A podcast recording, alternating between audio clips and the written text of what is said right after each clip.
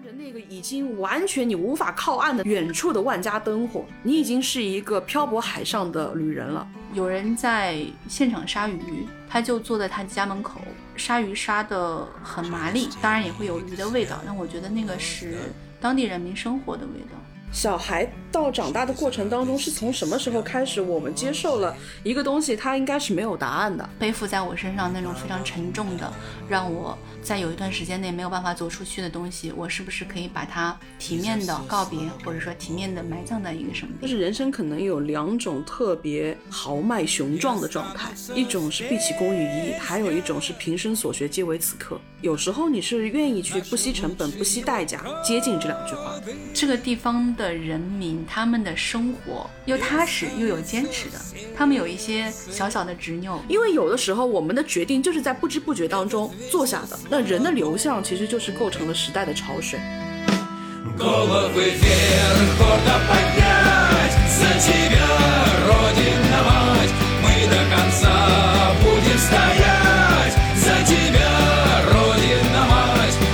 是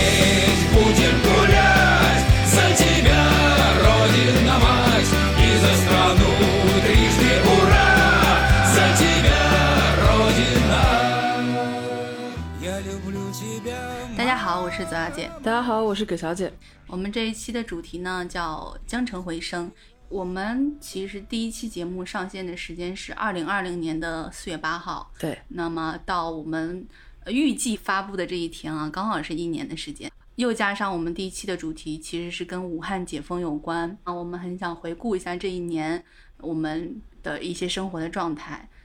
嗯，它的内容也不一定只局限关于武汉，嗯，因为其实。武汉重启，它更多的像是一个记忆的节点，或者说一个按钮，就好像是大家一同曾经在一个车站等车过站，等了很久，后来车终于到站了，然后我们又各自出发去各自的下一站，可能你兜了一个环线回来了之后，再回到这个站台，然后会有一点不一样的想法，然后我们也是想借这个节点重新去梳理一下。可能它是有关于武汉的，也可能它到后面是无关于武汉的，所以这一期可能更多的像一场漫谈。呃，我刚好在两周之前去了一趟武汉，当时决定去武汉的时候，其实不是因为说我们要录这期节目，就它是一个巧合，因为现在天气也好了嘛，就感觉蛮适合去这个地方的，而且现在也安全了嘛。在去年的时候，其实下半年你会觉得说应该是没有什么问题了。但是大家总会对于冬天会有一种感觉，就是说，哦，这个时候是不是不那么适合去武汉？冬天从意象上来讲，你就会觉得好像一些事情都还没有过去，就是大家还是会有一个习惯。虽然我们现在完全不按十二节气来过日子，但是你总觉得好像到了春分啊、立春啊这样的时间点的时候，你就觉得特别适合去做一些事情。对我去武汉的这个经历。就会给我感觉说，一方面它跟我想象的不太一样，因为我没有想到武汉它会有那么多的人在外面，也有可能是我选择去的那个地点不太对，我选择去的是他们的一个樱花园，刚好呢这个樱花都已经开了，不管是游客也好，当地人也好，他都想去，所以当我们二十分钟的路程开了一个半小时还没有开到终点的时候，我就觉得说。嗯，即使到了目的地，也不会像我想象的是那种满眼樱花、没有什么人的场面了。而且，因为它那个樱花园所处的地方附近最近的地铁站有几个，都是在四五公里之外，所以说大家很难通过地铁的这种方式迅速的来、迅速的走。因为地铁它其实是能很快的把一些人分散掉的嘛。到了那里之后，进去就花了很长时间，到处都是人。拍照什么的都不是很方便，但另一方面，你就会觉得说，武汉确实已经距离一年以前所知道的、所看到的那个武汉离开很远了，回到了一个相对而言比较日常的生活状态。当我想要去看樱花的时候，我们就都聚集在一个地方去看樱花，这个场面其实让我觉得有点欣慰，心里觉得有点熨帖。就是虽然我我自己的行程。没有那么舒适，但是整个武汉所呈现出来的那种场景，还是大家熟悉的一个武汉的样子。那你自己这一次去，你有感觉到有什么东西被嵌入城市的肌理当中吗？你有感觉有什么东西是隐隐约约的会让你觉得有些不一样的吗？其实没有太多的东西会让我觉得不一样。我也有跟葛小姐分享过，就是武汉人还是怀抱着对于这个疫情的敬重，他们会在下巴上面挂一个口罩。就是你现在如果走在上海的大街上，你会发现其实有一半以上的人，可能他的脸部就没有口罩这个东西了。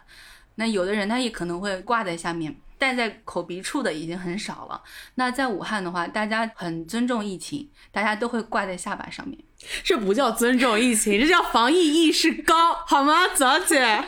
防疫意识很高，虽然大家也不会掩在口鼻处了，因为天气也是很热嘛。那边的温度比上海还是要高那么几度，要比较闷，其实是有点影响呼吸的。但是基本上我看到百分之九十以上，甚至九十五以上的人下巴上是戴着口罩的。也有不少人他是正确戴口罩的方式佩戴口罩的，嗯嗯，所以我觉得这个还是跟像上海啊，呃，包括我，其实从去年下半年开始，我就一直在各个小城市转悠。武汉确实是一个戴口罩率最高的城市。索姐周游各地，通过大家口罩的高度的不同来作为一种标尺吗？我会这么去看，因为这个是一个很直观的衡量的标尺，你不觉得吗？很多就是小城市，它可能疫情就没有怎么起来过。那你在那边基本上在路上是没有人会戴口罩的。大一些的城市戴口罩比率会高一些，大家还是会有一些防备。确实，武汉是大家的意识是最强的。我刚脑海当中突然出现了疫情刚刚发生的时候，我第一次因为疫情去机场外拍。我们当时收工之后要走过。机场行李转盘的一个天桥，然后那个天桥呢，它是一个挑空式的，你可以通过那个玻璃天桥看到下面长达二十多个、三十多个行李转盘，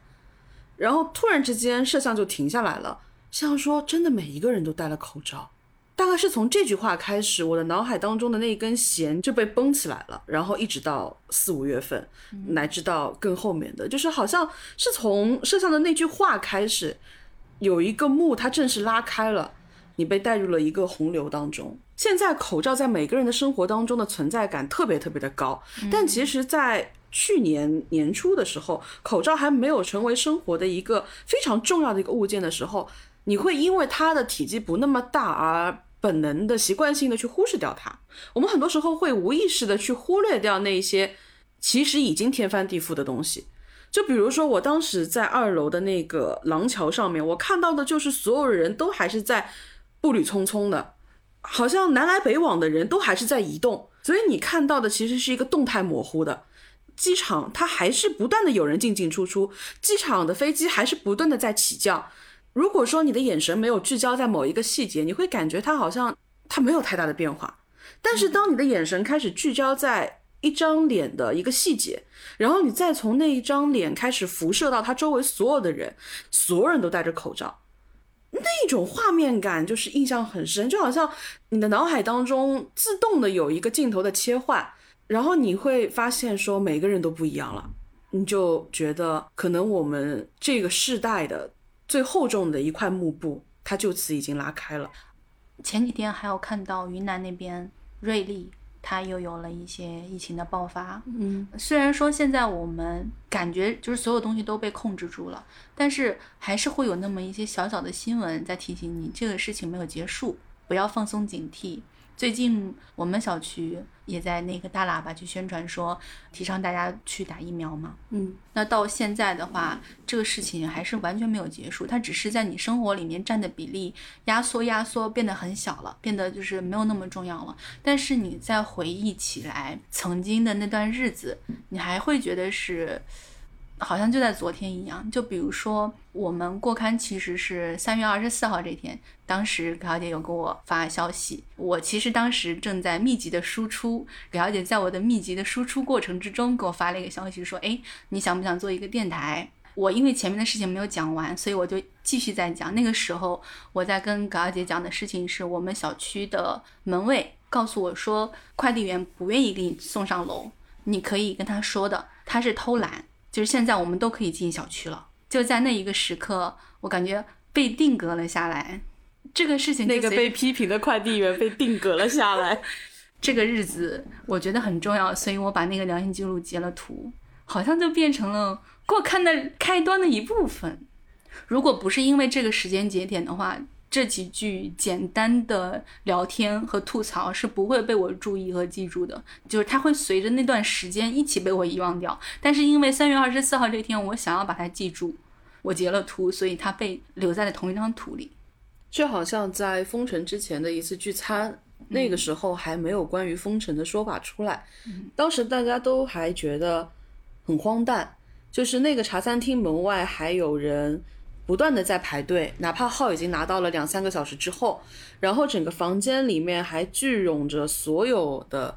高谈阔论也好，嘻嘻哈哈的声音也好，然后所有人的声音都笼罩着你。然后我们各自刷着手机去看那条消息，然后开始有人讨论说武汉会不会出现封城，然后武汉会不会所有的离汉出口的这些通道全部都会被关闭。当时大家都还觉得不可能会有封城这样的事情，因为感觉我们的记忆当中没有出现过这样的情况。那个时候我觉得很多人的想法都是不至于此，但是不知道为什么那顿饭就是吃的会有些不安。就是你的很多的疑惑不落地，好像以前的一些东西，我不知道小孩到长大的过程当中是从什么时候开始，我们接受了一个东西，它应该是没有答案的。就是我现在找不到那个节点，我依稀记得我很久很久以前，我是觉得问题它都应该是有答案的，只是这个答案我不知道，但是一定会有人知道。这个事情它一定会是有结果的，这个结果可能我无法知晓。但是一定会有当事人或者其他的人去知晓一个东西，我只要不断溯源、不断溯源、不断溯源，这个东西我就一定能够到达那个地方。我比较清楚的一个节点是在周老虎，在那个时候有一个新闻嘛，就是讲说一个地方发现了非常稀有的老虎，但是到后来慢慢慢慢争议就出来了，因为那张照片其实非常的粗陋，其实很多人第一眼看的时候就会觉得这会不会是一张个人伪造的照片。然后大家往前去扒的时候，发现这个事情其实它已经是经过了非常多专业的高级别的部门了。但是到后面你会发现，虽然有人受到了惩处，有人也为此付出了代价，但是关于最初的那张照片究竟是真的还是假的，以及为什么它。那么像假的，却可以被很多专业的人认为它是真的，以及如果说这么拙劣的一个骗局，它是何以层层通关，最终达成如此荒诞的境况的？因为那个时候毕竟还小嘛，我就觉得调查组的介入也好，然后还是新闻的报道也好，这些事情也许它可能都是要有一个结果的，但是它没有。对，那是我印象中特别强烈的一个新闻，他告诉我四个字：不了了之。然后好像就是从那个时候开始，就好像你在机场看到一个口罩开始，你就会注意到机场所有人都戴上了口罩。然后你在明确这个新闻不了了之之后，你就会发现原来有那么多的事情它都是不了了之的，甚至有过一个关注后续的一个账号，这个账号它都会没有后续。这种感觉其实就是会有一种模模糊糊的一种漂流感。我自己对于过刊最初印象非常深的是，我跟左小姐有聊过，经过这一次的疫情之后，我最大的一种恍惚是在于，好像以前你会非常明确的，我们在怎样的一个河道当中，我们前面有哪几个浮标，哪怕这个浮标它是飘动的，在晃荡的，你握上去也是握不安稳的，但是你知道前面是有这么几个浮岛在的，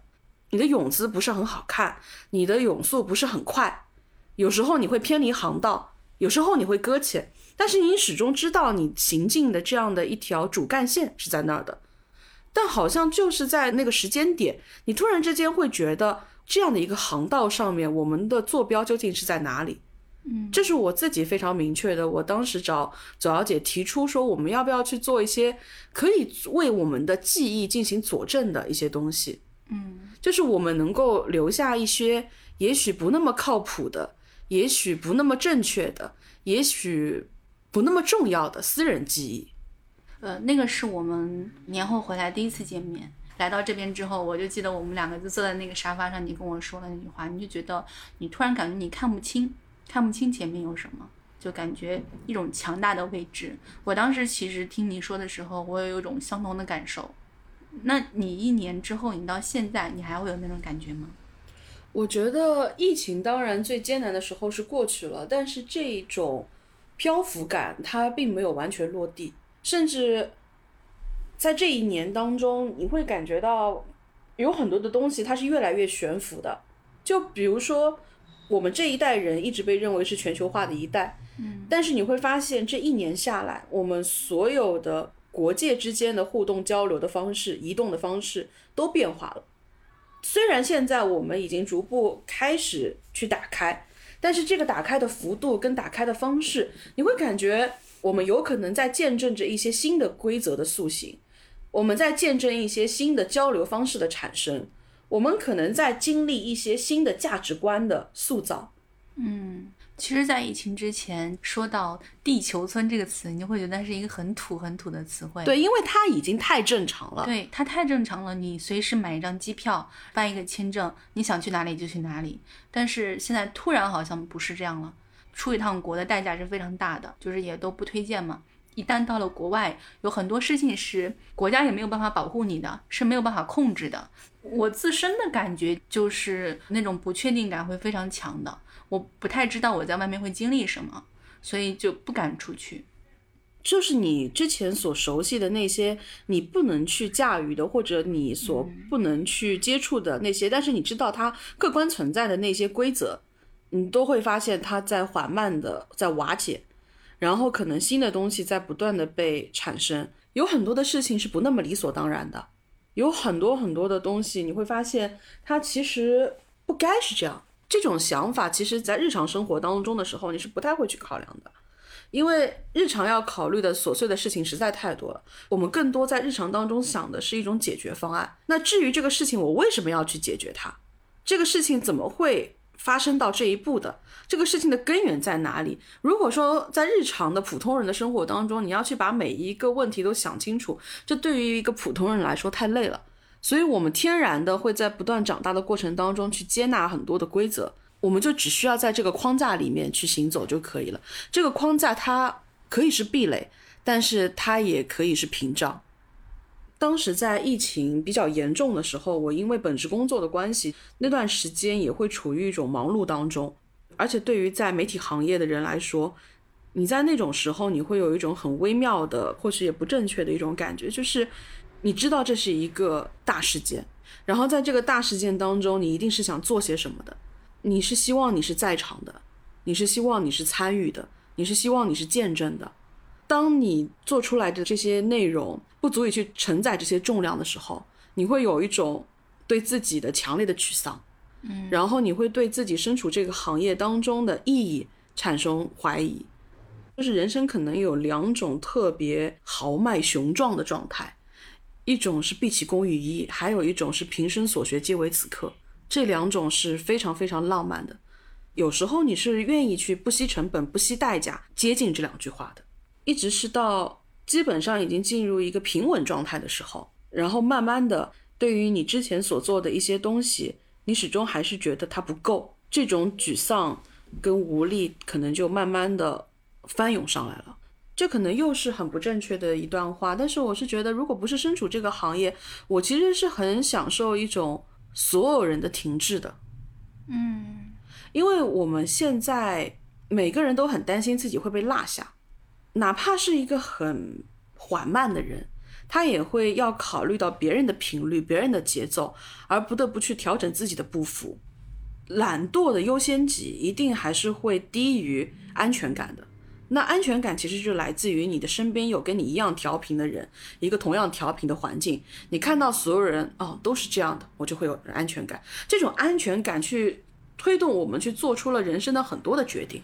但是在那样的一个环境下面，人最不缺的就是时间。人因为客观性的外力的原因而不得不停滞下来，在那一刻，你莫名的有一种既忐忑又安心的感觉。你终于有一个合理的理由让你躺下来了。其实当时我也有这种感觉，虽然这样说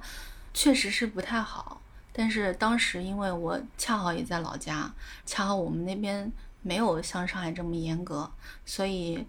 度过了其实是甚至可以说悠闲的一段时间，因为我们在小区里面每天你可以出门一次，出门的这个时间我们会在附近逛一逛，然后去趟超市，然后拎着东西回来。那时候我们还在路边去捡那种小树枝儿，要找一个笔直的、合适的、好看的小树枝用来按电梯。那我们两个人就一人捡了一根树枝，我说。它只是一根树枝而已，我是一棵树。他不信我的是一棵树，因为这个东西没有根。然后我们在一个话筒里看到那边笔笔直插了一排，确实它是一棵树的树苗，就是一些很小很小、很琐碎、很琐碎的。你们可以摘树苗的吗？不可以，但是我不文明。这个事情是这样的，我看到一根棍子笔笔直的插在那里。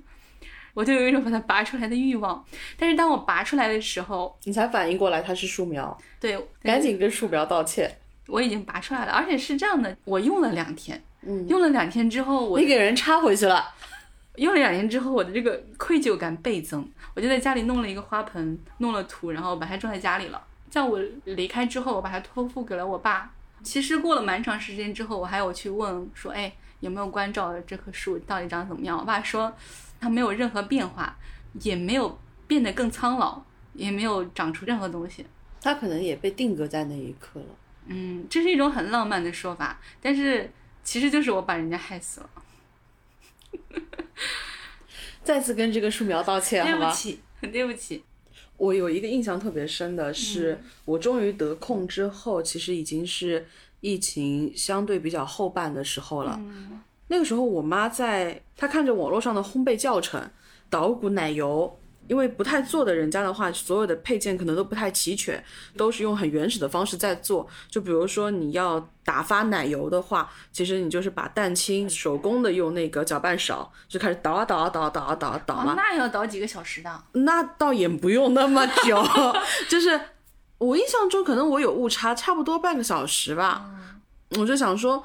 时代的文明发展到这一步，我们明明有电动打蛋器，好吗？为什么要这样子？我就到网上去想买一个电动打蛋器回来嘛。然后我发现那个时候网络上的电动打蛋器全网断货，所以很多人其实是在那个时间在家里面烘焙，是吗？对，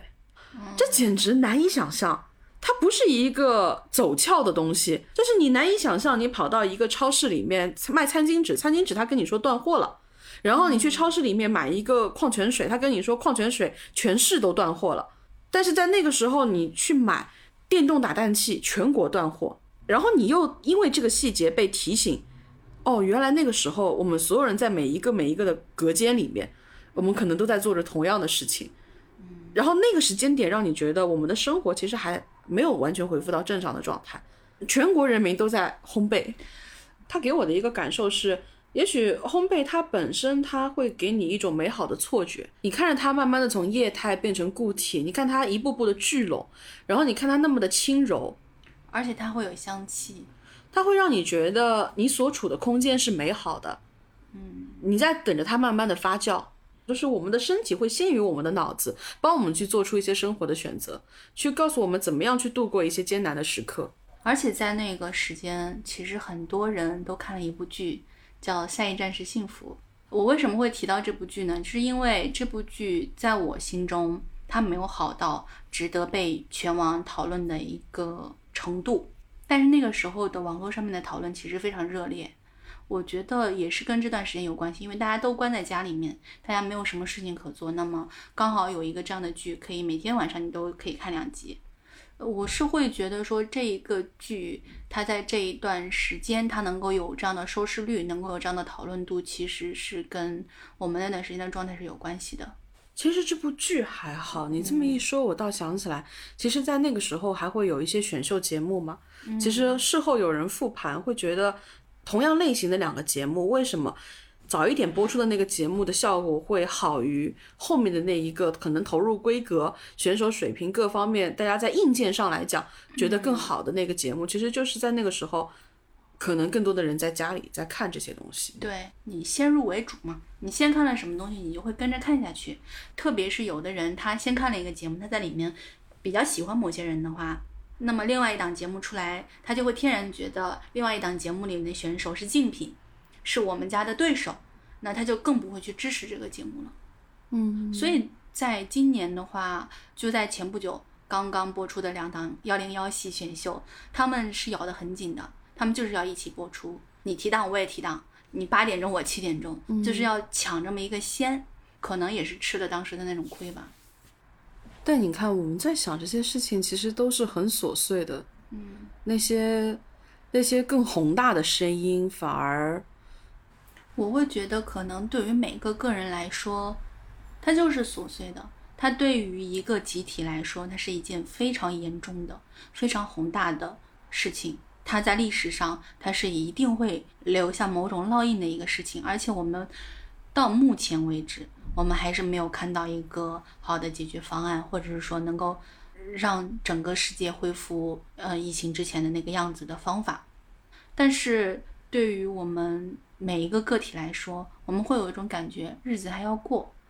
虽然说当时有很多的个例非常惨痛，但是这个事情平均到呃我们整个国家的人数上面，对于大多数人来说，这种感受就跟我们小时候经历非典的感受是一样的。从我个人的感受出发，我是觉得所有的个体都是为了个体在生活的。最终，我们所有人都是为了自己的身边的真实的这些人，而不是为了一个更庞大的网络上的，或者是更意向上的一个更大的块状物体去努力的。我是觉得这个可能才是对的。就好像船只，它其实是在和风细雨当中，它才能够更稳健的向前去行进。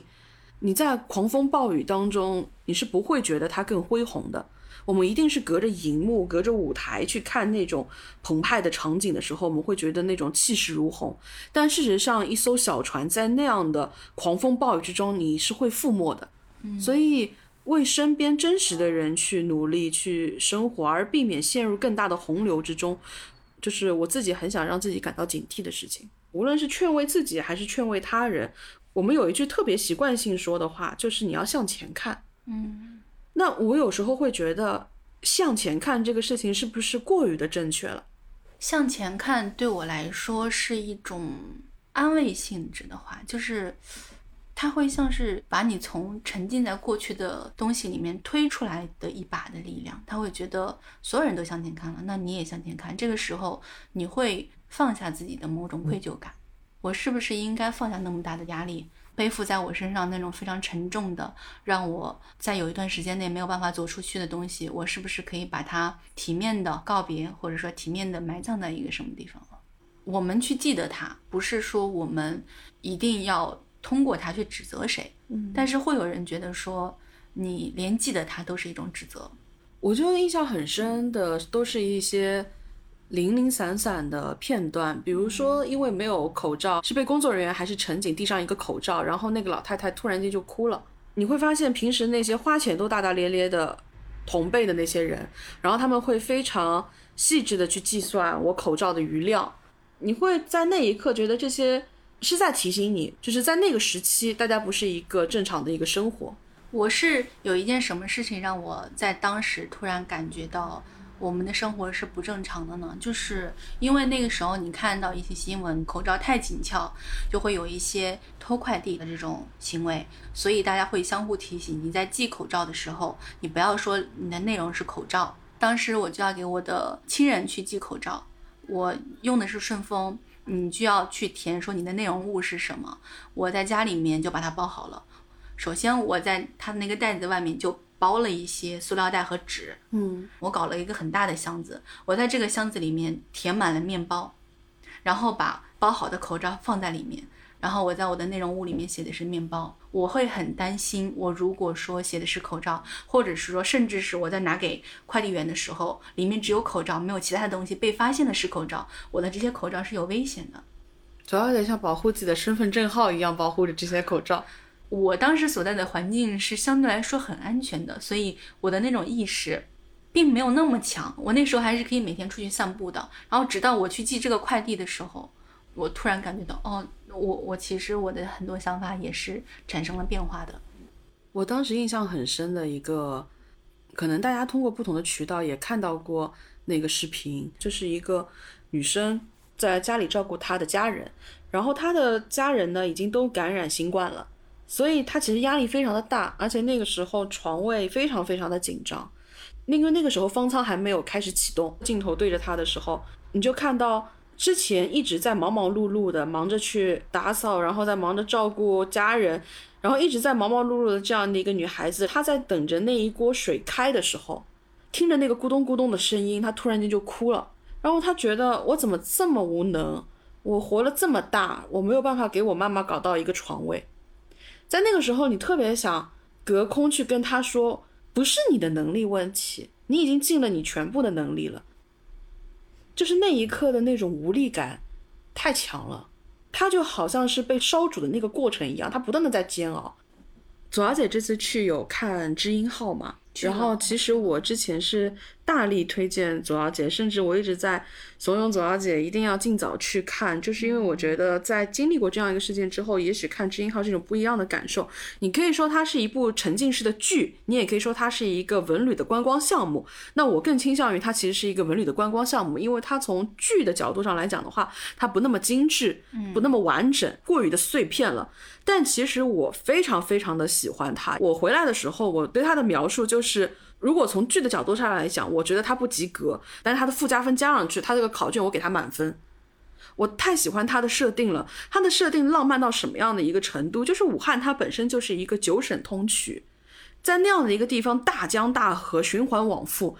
你会看到无数的船只曾经都在你所当时身处的那个码头停泊过。到达那个码头的时候，你看到当年的老汉口，可能就是这样的，所有人忙忙碌碌，所有人又庸庸碌碌，所有人都在这一个晚上聚集到这里，要登上这一艘小小的游轮。这个游轮呢，它其实是故意做旧成了，可能是以前上世纪二三十年代的那种老式的客轮的那种感觉。最初的企划非常的浪漫，它最初的设定是。这一艘游轮，它每一天晚上都会容纳很多的旅客。这些旅客既是现在我们这些游人，又可能是当时的那个时代的那些旅人们。这个游轮里面有非常非常多真实的客舱。每一个人，你可以凭借自己的那张票，那张票它其实就是一个船票，你可以通过它登上那艘游轮，按照你的这个票号找到属于你的那个船舱的那一间小房间。那个小房间里面会有很多。可能其他旅客的一些信息，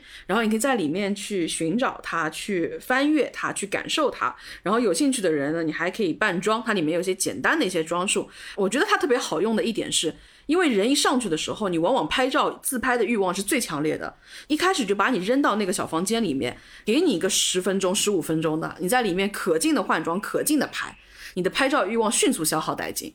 然后你就听到船响起了广播声。然后所有人就会聚集到这个门外，就会有一些表演。你会跟着这些沉浸式的表演来到了一个大的舞池的区域。整个客轮上的客人们在那一个晚上，你们第一次聚首了，就开始海上笙歌了。他们会有一些跳舞，而且会有一些人的故事在你面前展开。他每一个演员都会有自己的一条支线嘛。你当时在那个大厅的时候，你看的其实是几个主线，而且那几个主线呢，其实也比较俗，就是富家小姐跟穷小伙，然后可能私奔了，到了这个船上了。然后当你逐步对当中的某几个人的故事产生兴趣的时候，所有人会根据自己当时所处的不同的区域，被引导到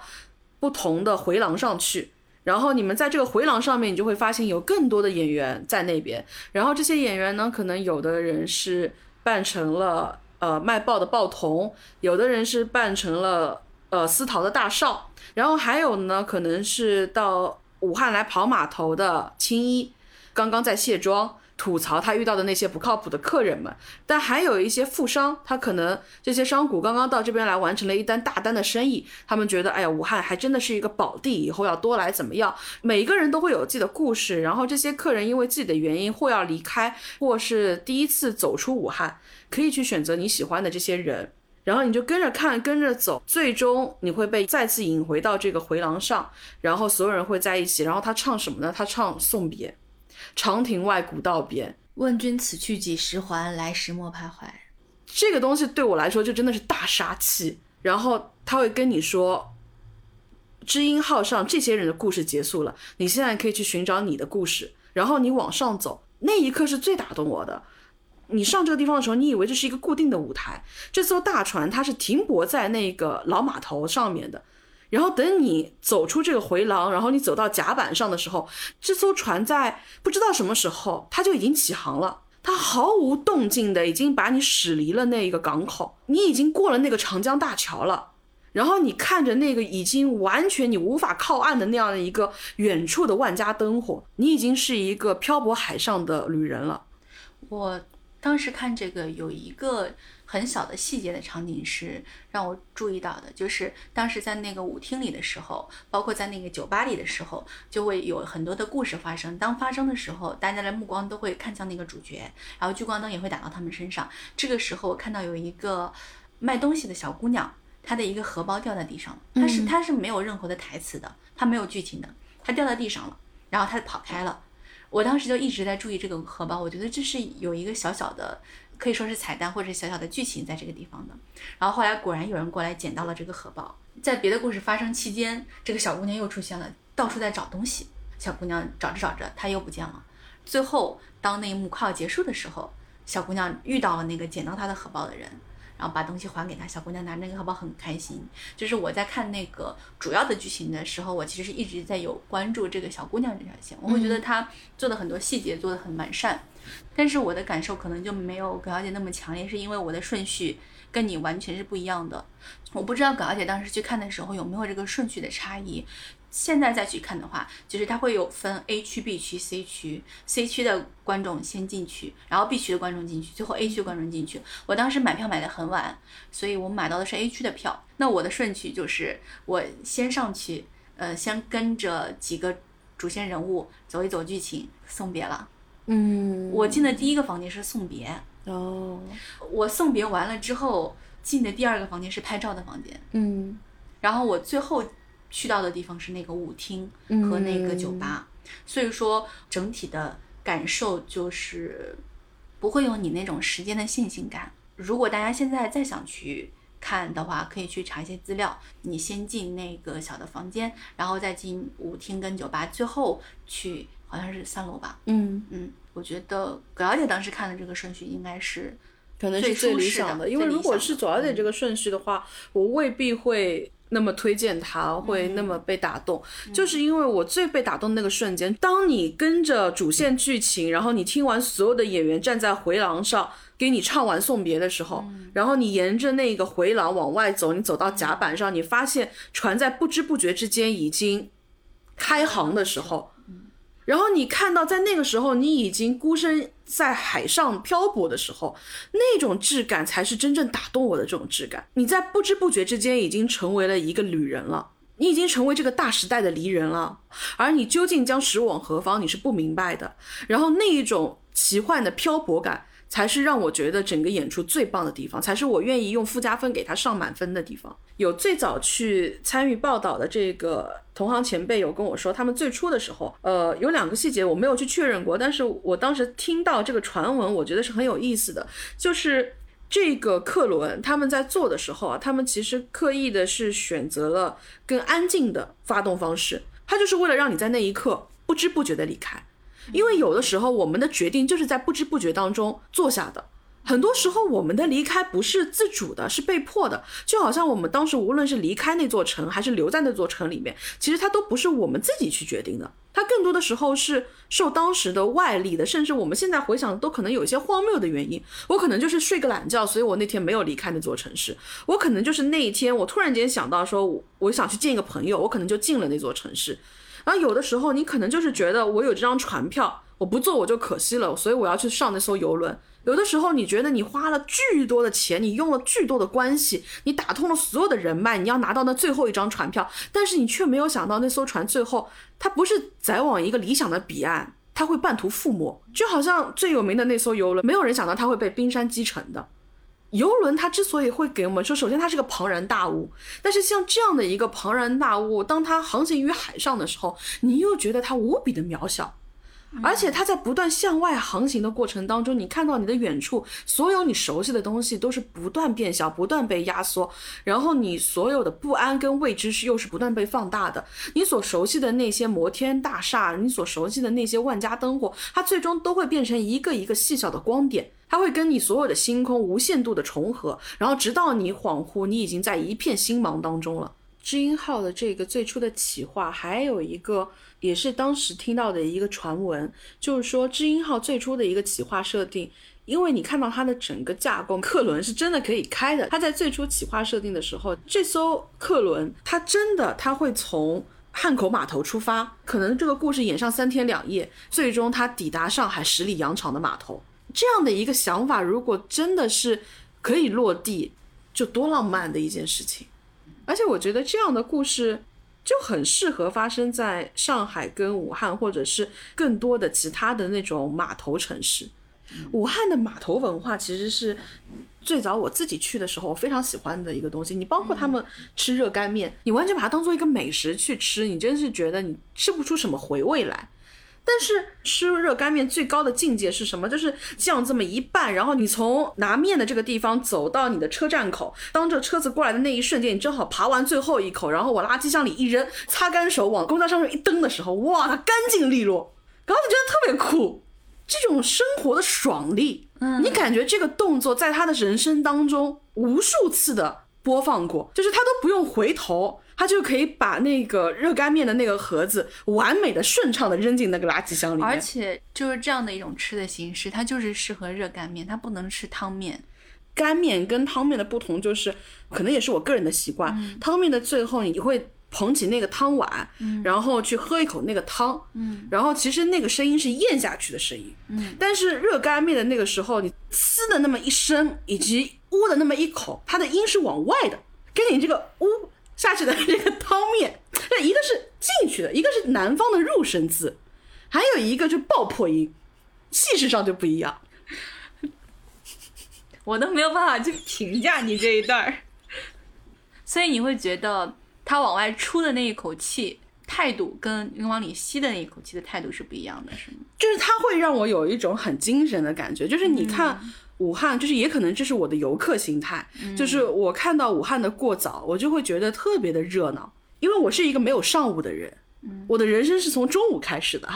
然后我出于对武汉过早文化的尊重，所以我之前去武汉的时候都会特意早起，所以对我来说，我本身就会有一种兴奋感。而且就是你同样要稍微早起一点，就比如说我以前为了去吃一些老广的那种早茶的时候嘛，因为它有些地方开的非常非常的早，去到那边你吃下来就是没有刚刚所说的那种活色生香的感觉，它细嚼慢咽，一盅两件，然后所有人娓娓道来，时间是慢的。武汉它虽然过早，也是不疾不徐的，嘟悠悠的。但是那种嘟悠悠之间呢，你就感觉它是一点二倍速的嘟悠悠。他们在快进放一些慢动作，我不知道左小姐能不能给到这种感觉。我觉得是跟他们整个城市的精气神儿有关的。我会有这种感觉，我能理解。比如说，你再拿那个广式早茶来比的话，广式早茶它不讲究一种敦实的，你很少听别人去吃广式的早茶，你听到就说，哎，我吃的太饱了，一般不会用饱这个词。但是武汉的早餐吃下去其实是饱的，因为他们的码头文化就是在于我早上吃完这些东西，我要是要去干一天的力气活的，所以其实它的这种早餐文化也是跟它的码头文化相关联的，它是一种强烈的生活气。力道感很强。你有去那个德胜桥的老街区那边吗？我没有印象了。呃，因为那边其实是一个拍黄鹤楼很好的地方。嗯，就是你可以穿过那些老房子、老街区，然后热热闹闹的人的场景，嗯，然后拍到远处的黄鹤楼。我很喜欢那个老街区。嗯，老街区有卖藕的，有卖鱼的，它的铺面都挨得很紧。嗯，有一些面包车会在那些巷子里面。穿梭，你都不知道这个车是怎么进来的。那个地方特别热闹，有人在现场杀鱼，他就坐在他家门口，杀鱼杀的很麻利，当然也会有鱼的味道。但我觉得那个是当地人民生活的味道，掺杂在一起。所以像这种老街就会特别让你觉得还是那些人，还是住在那些地方，生活好像是停滞的，生活好像又是向前的。嗯，这个城市。我去完之后的感受还是，其实是那些走在街上面很有活力的人，给了我很多的信心。包括我在那条老街上面，我看到有的店卖藕嘛，我就想到了，我不知道是一个段子还是什么，就是我过年的时候看到的一个武汉人，他在讲说武汉人有多么喜欢藕，他的爸爸春节之前忘记买藕了，马上就要吃了，但是家里没有，他的爸妈。连夜出去去池塘里面挖了藕回来。嚯！我就会觉得说，这个地方的人民，他们的生活又踏实又有坚持的，他们有一些小小的执拗，我是很喜欢这种生活态度的。你刚提黄鹤楼嘛，就是还是会有外来人的打卡心态，就觉得说不管怎么样，还是要去一趟黄鹤楼。然后后来的很长一段时间，我都会想到当时我站在黄鹤楼的瞭望台上面，通过那个楚天极目的窗口往外看的时候。然后看到外面的长江大桥，看到那边的大江大河，然后看到那边的川流不息，会一直咀嚼那个画面。所以后来工作当中，我们有一次的拍摄，就是我们要在武汉重启的那一场大直播的最后要有一个意向镜头的时候，就是因为我们当天会有多路的人。去出镜，所以最终我们希望几位出镜的老师，他们可以从武汉的角角落落，他们可以从自己不同路线、不同的方向，最终会有一位老师，他走上那个长江大桥，他说完结束语的最后，然后镜头会顺着他的手臂给出去，给到那个即将有船舶要起航的那个码头，然后我们会有另外一位出镜的老师，然后在那边，在那一刻两个镜头相交，我们会目送一个船只起航。我们特别想用这样的一种镜头来表达一种祝福，无论停滞多久，我们终究会再次起航。那无论我们的航向最终通往哪里，我们相信我们可以在路上找到答案。所以，其实在这个一年的节点的时候。当时有跟左小姐想嘛，因为其实过刊自己能聊的东西特别的多，我们的小清单已经列得很长，列得太久了。看到那个清单，真的是觉得，因为不断的有更想聊的话题插队插进来，所以有几个主题真的是排队排了很久了。哇 就这几个主题，我现在都替他们开始觉得委屈。我怎么越排越后面了呢？对，那其实是我们当时就有想说，去年的这个时候过刊是有了自己的第一期的节目，所以我们。想在这个一周年的时候，我们能不能在话题上面把我们的一些想法有所延伸，或者有所碰撞、有所互动？就好像我们这一期一开始的时候，我们两个人聊到的那一些，当我们疑惑于自己的坐标，疑惑于一些基础的意义，疑惑于一些个人的航向的时候，当时想到的几个字就是“人的流习”。会想到“人的流习”这几个字，是因为我不知道大家有没有这种感受，就是我们所生活的、我们所依托的这个土地，就不要说我们更多的、我们的父辈、我们的祖辈，他们所经历的更大的漂泊了。就是从我们的出生开始，它其实都没有停止过流动。它无论是地理上的还是身份上的，那人的流向其实就是构成了时代的潮水。我们经过了一个相对停滞的一年。新的一年来的时候，我们能够看到所有个体的孤岛，它重新又被拼合成了大陆。我们真的很好奇，在这样的一个历史的三峡当中，我们作为微小的个体，我们究竟可以流往何处？我们又将流往何处？凛冬虽然已经过去，但是。我们有可能会面临下一个凛冬，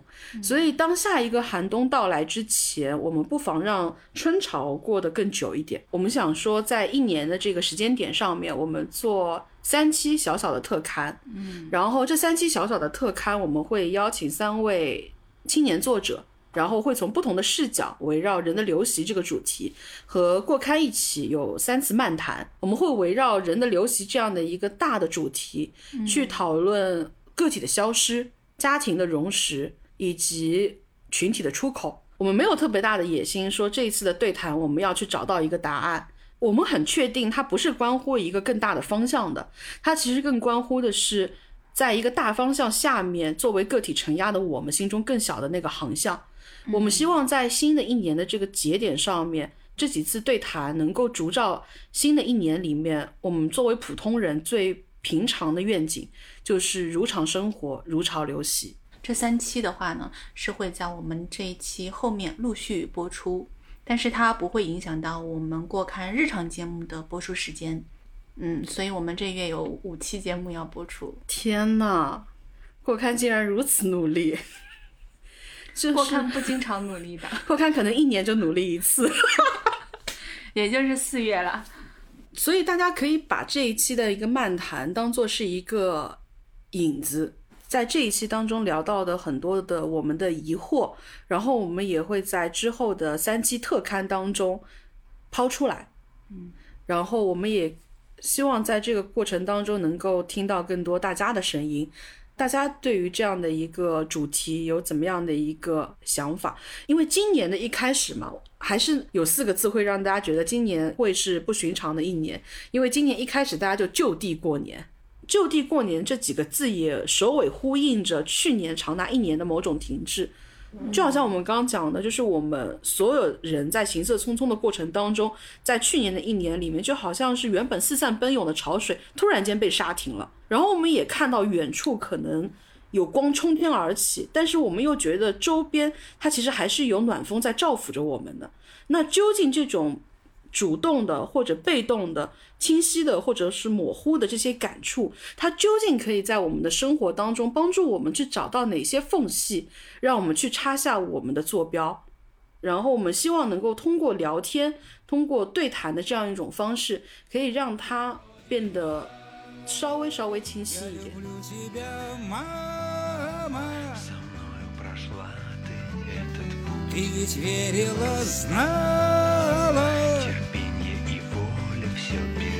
Мама, как ты учила. Я верил, я бился, я шел до конца. Мама, мы победили. Я верил, я знал, что так будет всегда. Через терник звезда. Через радости слезы.